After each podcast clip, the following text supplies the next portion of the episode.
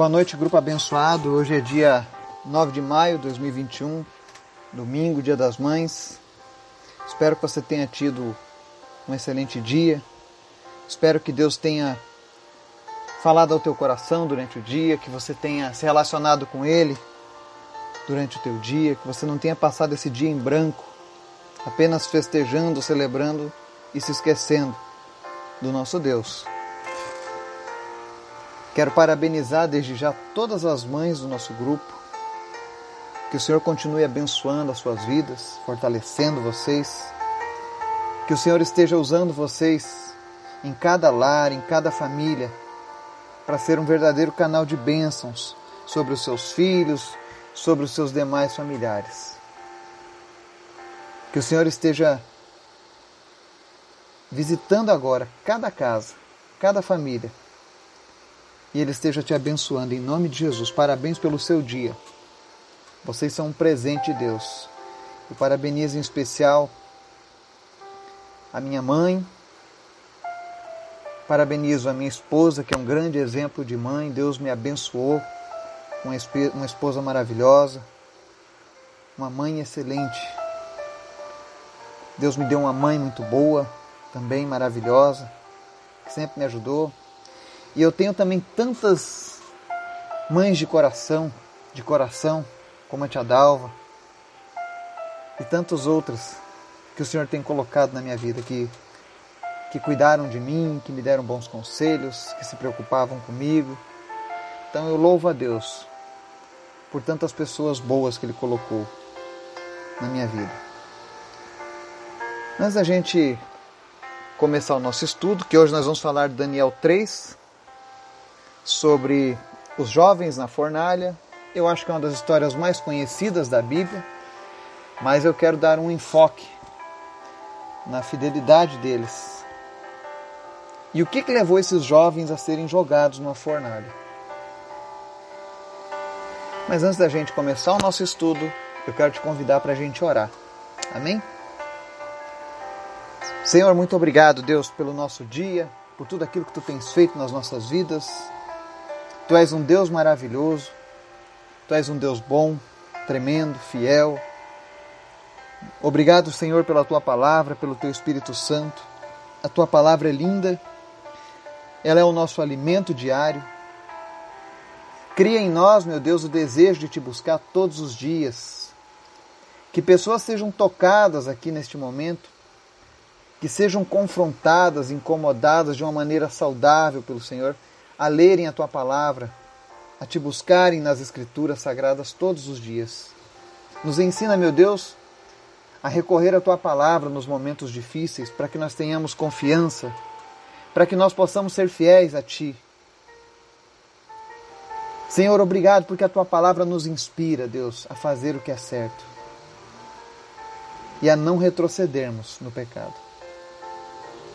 Obrigado, Jesus. É a tua graça é pela tua graça que nós estamos aqui hoje, podendo estudar a tua palavra mais um dia. É por conta da tua misericórdia, Jesus, que nós estamos aqui, ouvindo a tua palavra nessa noite. Visita agora, Deus, cada pessoa deste grupo, cada pessoa que está ouvindo essa mensagem e alcança eles com a tua graça. Traz transformação, traz entendimento da tua palavra. Em nome de Jesus, derruba, Senhor, os altares de idolatria. Derruba, Senhor, todo o egoísmo, derruba, meu Deus, todo espírito de mentira, de engano que tem confundido a mente das pessoas. Derruba agora, meu Deus, todas as potestades da religiosidade que tem enganado o teu povo. Mas em nome de Jesus, que todos possam encontrar salvação, que todos possam encontrar graça aos teus olhos, Jesus. Também queremos te apresentar, Senhor, nessa noite os enfermos, Pai Visita aqueles que estão lutando contra a Covid, dengue, chikungunya, zika, não importa qual seja a doença, problema de visão. Cura eles nessa noite em nome de Jesus. Visita, Deus, o seu Severino. Visita, meu Deus, a Ângela. Visita, meu Deus, a Martizete. Cura, Deus, a vista deles. Fortalece eles em nome de Jesus. Visita a dona Cícera, o seu Justino. E traz, meu Deus, cura para suas vidas em nome de Jesus. Te apresento também, Senhor, a vida do Miguelzinho, lá de Santa Catarina. Que o Senhor continue, meu Deus, fortalecendo os seus pulmões, seu sistema imunológico. Repreende desde já, Deus, toda infecção. Repreende desde já toda enfermidade que vem, Deus, para tentar tirar a saúde dessa criança. Mas continua, Deus, o teu milagre na vida deles. Te apresento a Cassiane. Senhor, o nosso desejo era que ela tivesse nesse Dia das Mães com seu filho que ela estivesse fora da intubação. Eu não sei se isso aconteceu, Pai, mas eu sei que o Senhor está no controle de todas as coisas. Visita ela, Deus, e faz a tua obra de maneira poderosa na vida dela. Te apresento também, Deus, a vida espiritual da Rosângela. Fortalece a fé dela a cada dia. Traz ela de volta, Deus, para os teus caminhos com toda força, com toda fé que em nome de Jesus ela possa, Deus, romper agora no sobrenatural. Que o Senhor venha usar ela, Deus, de uma maneira que ela nunca foi usada antes, Deus. Mas renova, Deus, a fé, a visão, o chamado sobre a vida dela em nome de Jesus, Pai. Fortalece ela nas suas fraquezas e usa ela, Deus, para abençoar a sua família, abençoar aquela cidade. Nome de Jesus. Levanta pessoas, Deus, que façam a diferença nesse mundo difícil pessoas fiéis a Ti, pessoas que sejam como esses jovens, que não se rendem ao pecado, que não se vendem ao sistema do mundo, mas que, independente da situação, continuam fiéis a Ti. Nos dá essa fidelidade, Pai. Te apresento também, Jesus, aqueles que lutam contra o câncer. Visita a Senhora Lúcia Maria de Freitas. Em nome de Jesus, nós cancelamos agora toda ação do câncer de fígado e no estômago. Em nome de Jesus, fígado seja curado, estômago seja restaurado agora em nome de Jesus. E nós ordenamos agora que toda raiz de câncer desapareça. Visita também o seu Valdomiro, a Ana Maria, a Maria Madalena e em nome de Jesus, remove agora, Deus, todo o câncer. Tudo aquilo, meu Deus, que tem sido causado de efeito colateral na vida dessas pessoas por conta do câncer, nós cancelamos agora e declaramos a cura em nome de Jesus. Visita também, meu Deus, o Renan. Que dê tudo certo no seu transplante. Que não haja rejeição, mas que ele seja curado. Que ele possa reconhecer a Ti, Jesus. Que ele possa experimentar uma nova vida, Deus, além da cura. Que ele receba também, Senhor, revestimento do alto, revestimento do teu Espírito Santo. Visita, Deus, o Alexandre, também traz cura. Em nome de Jesus, Pai. Que todas essas pessoas que nós temos orado, que lutam contra o câncer, aqueles que nos ouvem agora que estão com câncer, sejam curados em nome de Jesus. Cura, Deus, a Ana Paula. Cura, meu Deus, a Sandra. Cura, meu Deus, a Tiffany, em nome de Jesus. Nós declaramos cura sobre a sua vida. Nós ligamos aqui na terra aquilo que já está ligado no céu. No céu não há câncer. No céu não há doenças. Então nós declaramos a tua cura em nome de Jesus. Visita, meu Deus, a Miriam. Visita, meu Deus, o Lauro, a Marli, o Laurindo. Visita Mariana, o Gabriel. E Senhor, em nome de Jesus, completa a tua obra na vida deles. Em nome de Jesus, Senhor, faz um milagre na vida do Laurindo.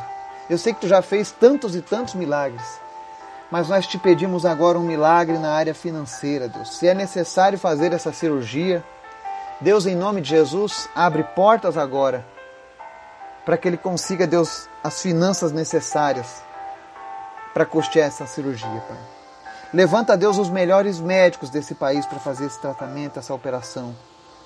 Se é do teu desejo usar esses médicos, Deus, que o Senhor faça um milagre na vida dessa família, Pai. Em nome de Jesus. Levanta pessoas com o coração disposto a abençoar. Em nome de Jesus. Também te apresento as crianças lá do Togo, do orfanato Mercy Children. Abençoa elas, Pai. E vai preparando famílias para receberem essas crianças. E também te peço, Deus, nos ajuda, Deus, a abençoar, Senhor, a vida dessas crianças. Toma conta da nossa nação. Toma conta, Deus, das nossas cidades. Meu Deus, onde quer que essa mensagem esteja chegando agora, Deus, que o Teu Espírito Santo venha manifestar cura, restauração, alegria, transformação e salvação na vida dessas pessoas, em nome de Jesus. Senhor, toda honra e toda glória seja sempre dada a Ti. Que venhamos a reconhecer que Tu és o único e verdadeiro Deus, Pai. Fala conosco através da palavra, Pai, em nome de Jesus. Amém. Nosso estudo hoje está lá em Daniel, capítulo 3. Apesar de ser um capítulo extenso, eu pretendo fazer a leitura dele com vocês nessa noite, nesse estudo de hoje. E garanto a vocês que é um capítulo transformador. É um capítulo que dá uma verdadeira lição de fé e obediência. Você pode ver que desde o início do livro de Daniel, todas as situações que eles enfrentam são resolvidas através de fé e confiança. E tudo isso foi adquirido através de uma vida de relacionamento com Deus. Então, quando você lembrar do livro de Daniel, lembre-se de relacionamento com Deus, não religiosidade, relacionamento. E esse é o nosso objetivo: que eu e você nos relacionemos com o nosso Deus. Que verdadeiramente você conheça Deus não só de ouvir falar, mas que ele seja um amigo pessoal para todas as horas. Amém? E o texto nosso começa assim, tá, versículo 1. O rei Nabucodonosor fez uma imagem de ouro de 27 metros de altura e 2 metros e 70 centímetros de largura e ergueu na planície de Dura, na província da Babilônia. Depois convocou os sátrapas, os prefeitos, os governadores, os conselheiros, os tesoureiros, os juízes, os magistrados e todas as autoridades provinciais para assistirem à dedicação da imagem que mandara erguer. Assim todos eles, sátrapas, prefeitos, governadores, conselheiros, tesoureiros, juízes, magistrados e todas as autoridades provinciais, se reuniram para a dedicação da imagem que o rei Nabucodonosor mandara erguer e ficaram em pé diante dela. Então o arauto proclamou em alta voz: Esta é a ordem que é dada a vocês, ó homens de todas as nações, povos e línguas. Quando ouvirem o som da trombeta, do pífaro, da, da cítara, da harpa, do saltério, da flauta dupla e de toda espécie de música, prostrem-se em terra e adorem a imagem de ouro que o rei Nabucodonosor ergueu. Quem não se prostrar em terra e não adorá-la será imediatamente atirado numa fornalha em chamas. Por isso, logo que ouviram o som da trombeta, do pífaro, da cítara, da harpa, do saltério e toda espécie de música, os homens de todas as nações, povos e línguas prostraram-se em terra e adoraram a imagem de ouro que o rei Nabucodonosor mandara erguer. Amém? Vamos dar uma paradinha por aqui e vamos começar o nosso estudo. Nós vemos que no capítulo 2, o rei Nabucodonosor ele reconheceu que o Deus de Daniel era um Deus poderoso, que podia fazer o que nenhum outro Deus conseguia fazer. E ele compreendeu a mensagem de Deus que estava inserida naquele sonho. Mas apesar do rei ter visto um grande milagre através de Daniel, com aquela interpretação e aquela revelação daquele sonho, e também com aquela histórico que foi contado, ainda assim o rei Nabucodonosor entendia que o Deus era apenas um Deus de Daniel Sadraque, Mesaque e Abednego. Ainda não era Deus de Nabucodonosor. Infelizmente, muitas pessoas são assim. Deus faz milagres, Deus revela grandes maravilhas, a pessoa se comove, a pessoa acha aquilo lindo, fantástico, maravilhoso. Mas no seu coração, ela já tem a sua divindade. Ela já tem a sua religião, ela já tem a sua forma de servir a um, ao, ao mundo espiritual, ela já tem a sua forma de se achegar a, ao, ao, ao sobrenatural. Então ela não aceita. Por mais que Deus demonstre o seu poder, ela não aceita que aquele seja o seu Deus também. Infelizmente, ao longo da história sempre teve isso na humanidade. Todas as vezes que você colocar qualquer coisa entre você e Deus, ou qualquer outro meio de se achegar ao conhecimento do sobrenatural, do oculto, que não seja através da palavra de Deus, você está trilhando um caminho perigoso. O caminho de Nabucodonosor. O caminho daqueles astrólogos que não podiam fazer nada, dos magos, dos feiticeiros da Babilônia, dos magos do Egito.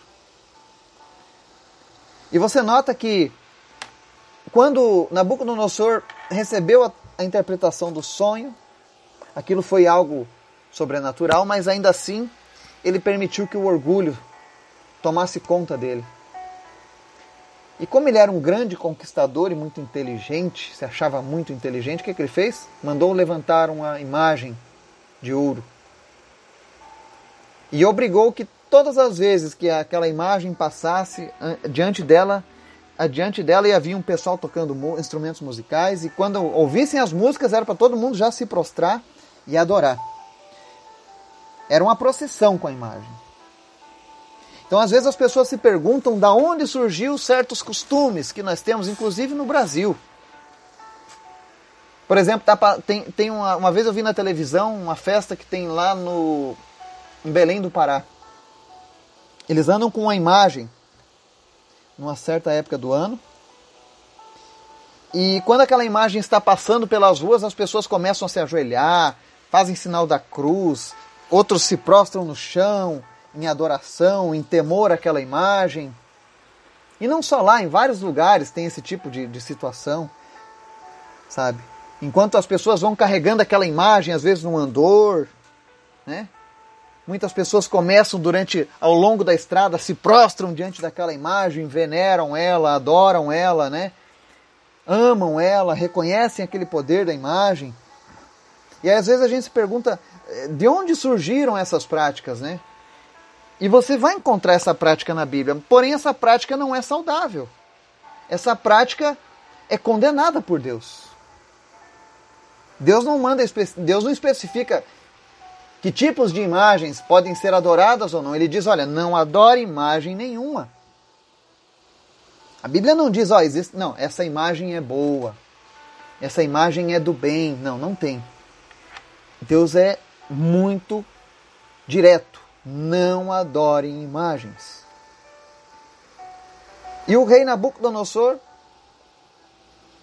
foi lá e mandou fazer essa grande imagem de ouro. E aí, quando ele começou a passar, aí você vê a diferença dos que servem a Deus e dos que não servem. Todas as nações que estavam representadas ali na Babilônia, quando ouviram aquela ordem e começou aquela imagem gigante a passar pela cidade, Todos se prostraram e começaram a adorar a imagem. Porque eles estavam com medo do que poderia acontecer se eles não obedecessem às leis. Hoje a gente tem uma discussão muito grande no Brasil, inclusive, sobre a liberdade de culto. Uns dizem que não estamos mais tendo liberdade de culto. Né? Em alguns lugares, realmente, não está mais havendo a liberdade de culto. E a Bíblia diz que nós devemos seguir a lei dos homens, mas principalmente a lei de Deus. O dia que nos proibirem de cultuar a Deus de fato. Porque se eu não posso ir ao templo cultuar a Deus, eu posso cultuar a Deus em casa. Então ainda não houve um bloqueio de liberdade de culto. Mas o dia que surgir essa ordem, os cristãos genuínos, eu tenho certeza que não deixarão de adorar a Deus, de servir a Deus ainda que levem dano, ainda que sejam presos, injustiçados. Mas isso é uma prévia. A gente sabe que durante o período do anticristo, essas coisas irão acontecer com mais frequência. O mundo se prepara. Mas o rei Nabucodonosor, que é um dos anticristos, inclusive, ele teve um momento muito ruim. Na história, ele era um homem muito violento. Ele mandou fazer essa estátua e quem não se prostrasse seria jogado na fornalha. E aí olha o que acontece. No versículo 8 diz assim: Quando ele mandou a imagem se mover pela cidade, as pessoas começaram a se adorar, a, adorar aquela imagem, se prostrar diante dela, temendo aquela imagem, né? Versículo 8: Nesse momento, alguns astrólogos se aproximaram e denunciaram os judeus, dizendo ao rei Nabucodonosor: Ó rei, vive para sempre. Tu emitiste um decreto, ó rei, ordenando que todo aquele que ouvisse o som da trombeta, do pífaro, da cítara, do, da harpa, do saltério, da flauta dupla e toda espécie de música se prostrasse em terra e adorasse a imagem de ouro. E todo aquele que não se prostrasse em terra e não adorasse seria tirado numa fornalha em chamas. Mas há alguns judeus que nomeaste para administrar a província da Babilônia, Sadraque, Mesaque e Abednego, que não te dão ouvidos, ó rei. Não prestam culto aos teus deuses, nem adoram a imagem de ouro que mandaste erguer. Furioso, Nabucodonosor mandou chamar Sadraque, Mesaque e Abednego, e é assim que eles foram conduzidos à presença do rei. Vamos parar novamente. Então a gente vê que aqueles mesmos astrólogos que foram poupados graças à intervenção divina através da vida de Daniel e, e, e desses amigos, os mesmos homens que foram poupados de serem executados porque serviam a falsos deuses que não tinham poder de fazer nada, eles se inflamaram contra Sadraque, Mesaque e Abednego. Eles ficaram com ciúmes, porque além deles não terem morrido, o rei havia nomeado eles como sábios. E agora eles viram a chance de acabar com a, com a, com a alegria daqueles judeus, daqueles homens que não serviam aos deuses da Babilônia. Existe a maldade do homem, mas a gente sabe que os deuses a quem os babilônios serviam estavam por trás disso também. Porque ele diz, ó, não prestam culto aos teus deuses, nem adoram a imagem de ouro que mandaste erguer. Olha só que, que coisa forte que eles fizeram. Eles realmente enfureceram ao rei, dizendo, olha, eles não servem aos nossos deuses. E nem adoram a imagem. E mais uma vez a gente vê aqui que o, o, toda a história está, está correndo em torno sobre adorar imagem. Aqui não diz que a imagem é a imagem de um Deus, aqui não diz que a imagem é a imagem do rei, só, somente diz que é uma imagem de ouro.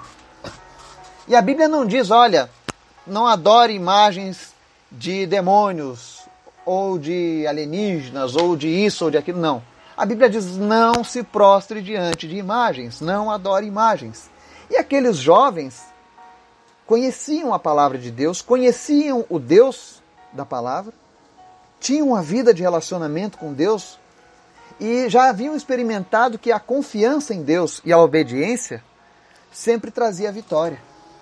Afinal, eles escaparam da morte quando foram invadidos pelos babilônios, depois escaparam da morte quando se recusaram a comer a comida do rei, depois escaparam da morte quando, Deus, quando o rei mandou uma sentença para matar os sábios.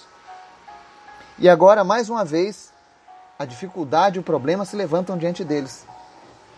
E, de novo, porque eram fiéis a Deus.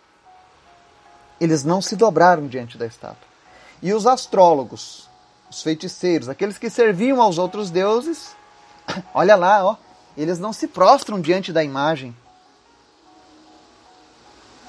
E eu sei que tem pessoas que infelizmente foram inseridas nessa cultura. E eu sei o quanto é difícil a gente colocar a Bíblia acima de todas as outras coisas. Mas eu gostaria que você prestasse atenção na vida desses jovens e no que eles dizem.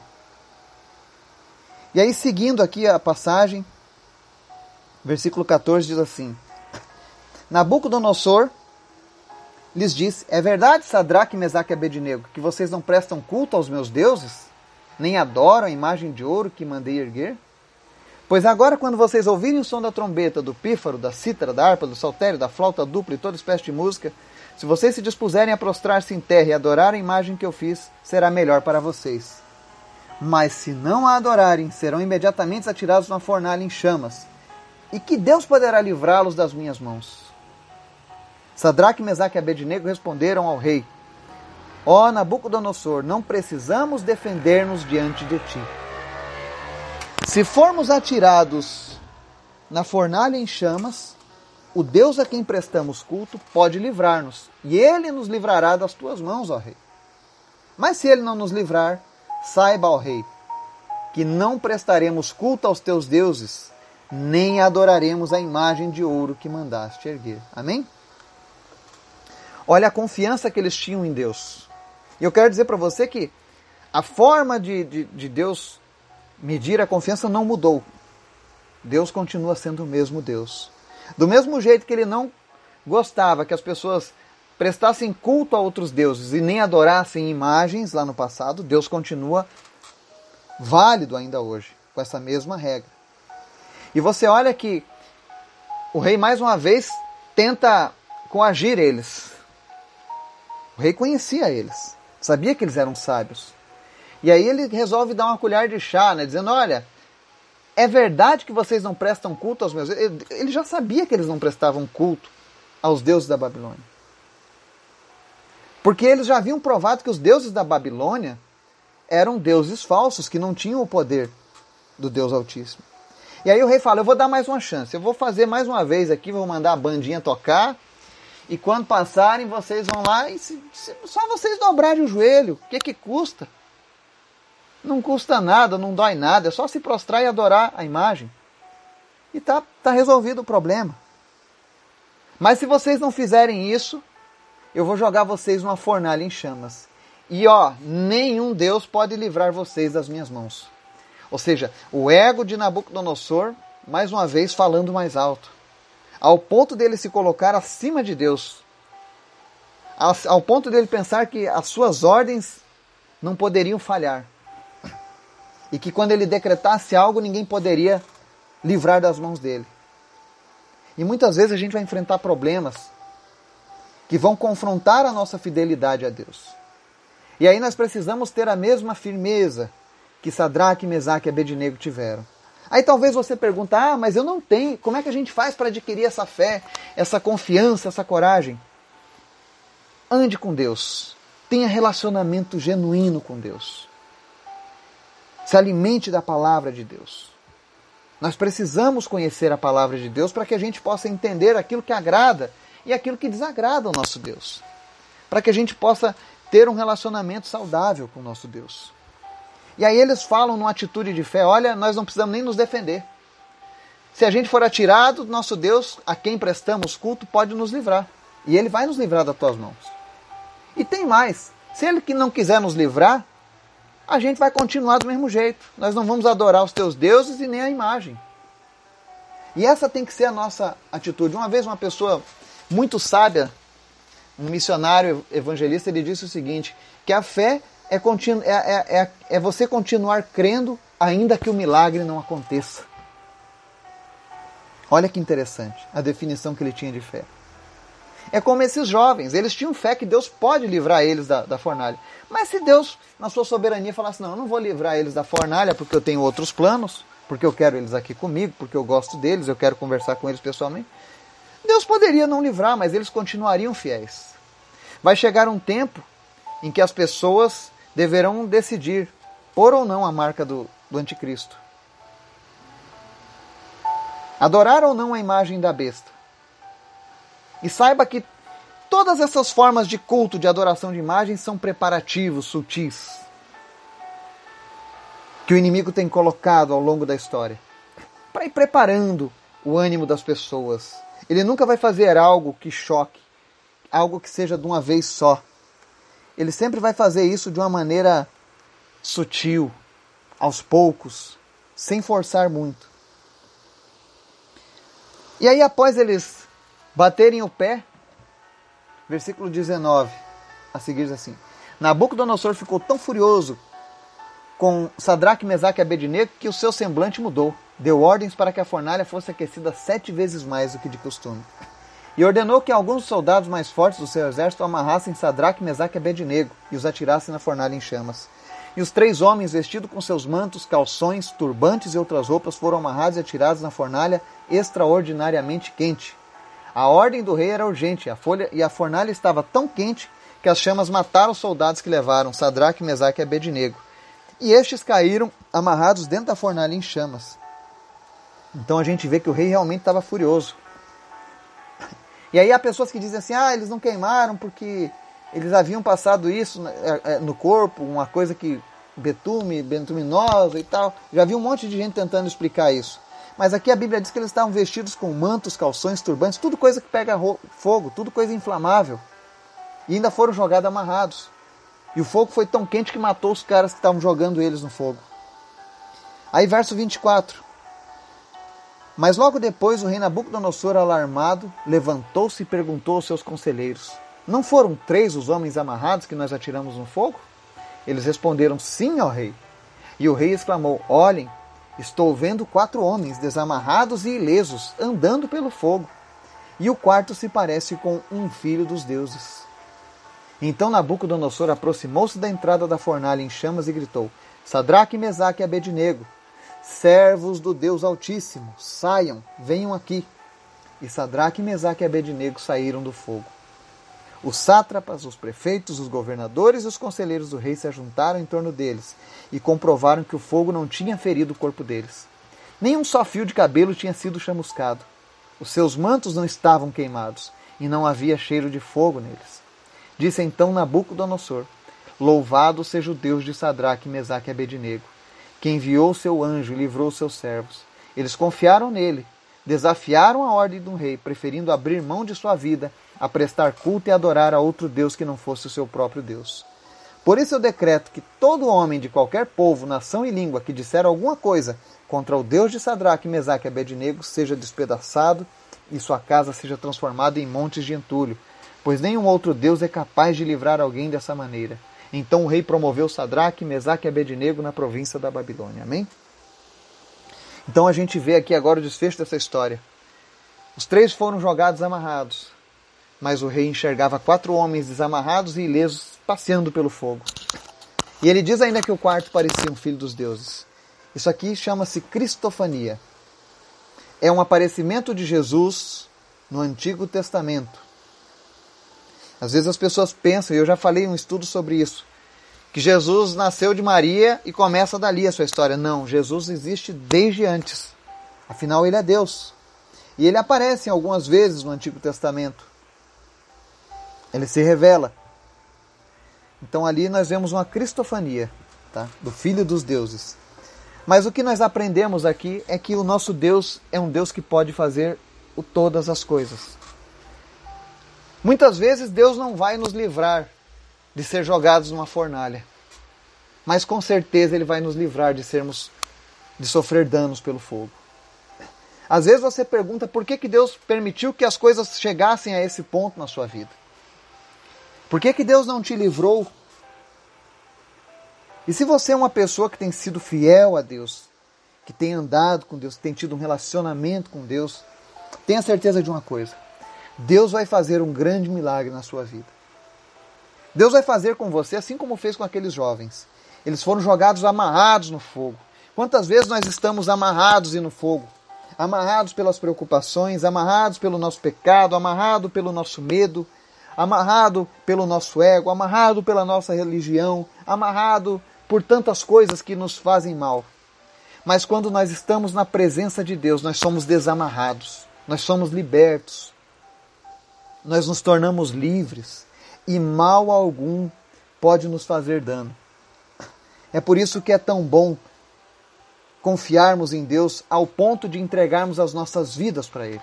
Porque quando nós entregamos as nossas vidas para Deus, nós temos certeza que as nossas vidas estão sendo cuidadas por aquele que pode todas as coisas. Essa era a confiança que aqueles jovens tinham. Eles não se importaram de morrer mas eles tinham medo de falhar em servir ao Deus que eles conheciam. E mais uma vez a palavra de Deus nos mostra que vale a pena. Vale a pena você abrir mão de tudo para servir a esse Deus. Porque mais uma vez, o nome de Deus foi exaltado na vida daqueles jovens. Mais uma vez, Deus livrou eles da morte. E não apenas isso.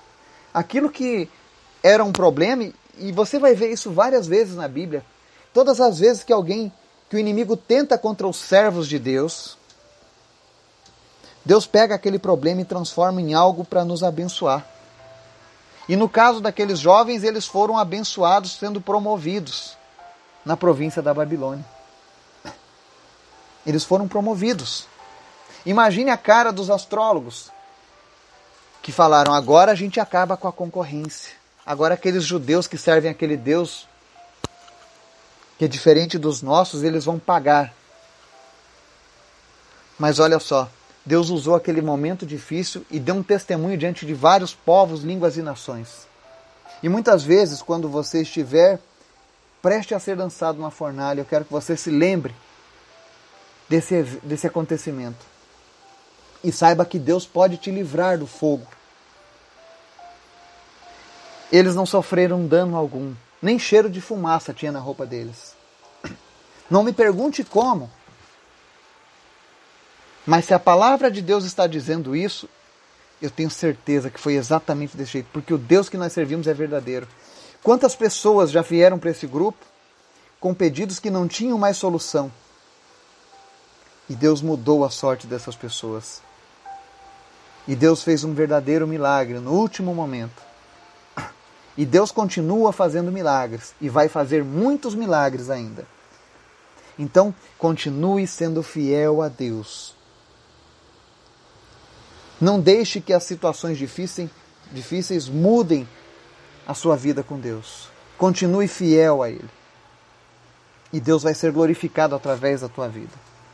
E a gente vê que o rei ali, ele diz no verso 28, Louvado seja o Deus de Sadraque, Mesaque e Abednego. Até aquele momento, o, o, rei vendo todos aqueles milagres, ele viu o próprio filho dos deuses, ou seja, Jesus ali dentro do, da fornalha, mas ainda assim o coração do rei continuava fechado para Deus. Tipo, olha, o Deus que esses caras servem aqui é o Deus verdadeiro, mas por enquanto eu continuo do meu jeito. Não seja como Nabucodonosor. Não deixe que Deus seja apenas o Deus de outras pessoas. O Deus do Eduardo, da Maria, do João, do Pedro. Mas que seja o Deus da Cleo, da Dalva, da Altamira, do Carlos, da Sandra. Que você também possa se referir a Deus dessa maneira todos os dias da sua vida. Confie em Deus. Ainda que você tenha que abrir mão da sua vida, não deixe de servir a Deus. Porque com Deus nós temos tudo. Que Deus possa te abençoar, te dar uma noite tranquila e que você possa começar a semana nessa segunda-feira cheio de fé. Ainda que amanhã possa haver uma sentença terrível contra a sua vida, um problema no seu trabalho, um problema de família que ninguém consegue resolver, uma doença, não se preocupe. Se entregue totalmente a esse Deus e Ele com certeza vai fazer algo maravilhoso na sua vida. Amém? Que Deus nos abençoe, em nome de Jesus. Amém.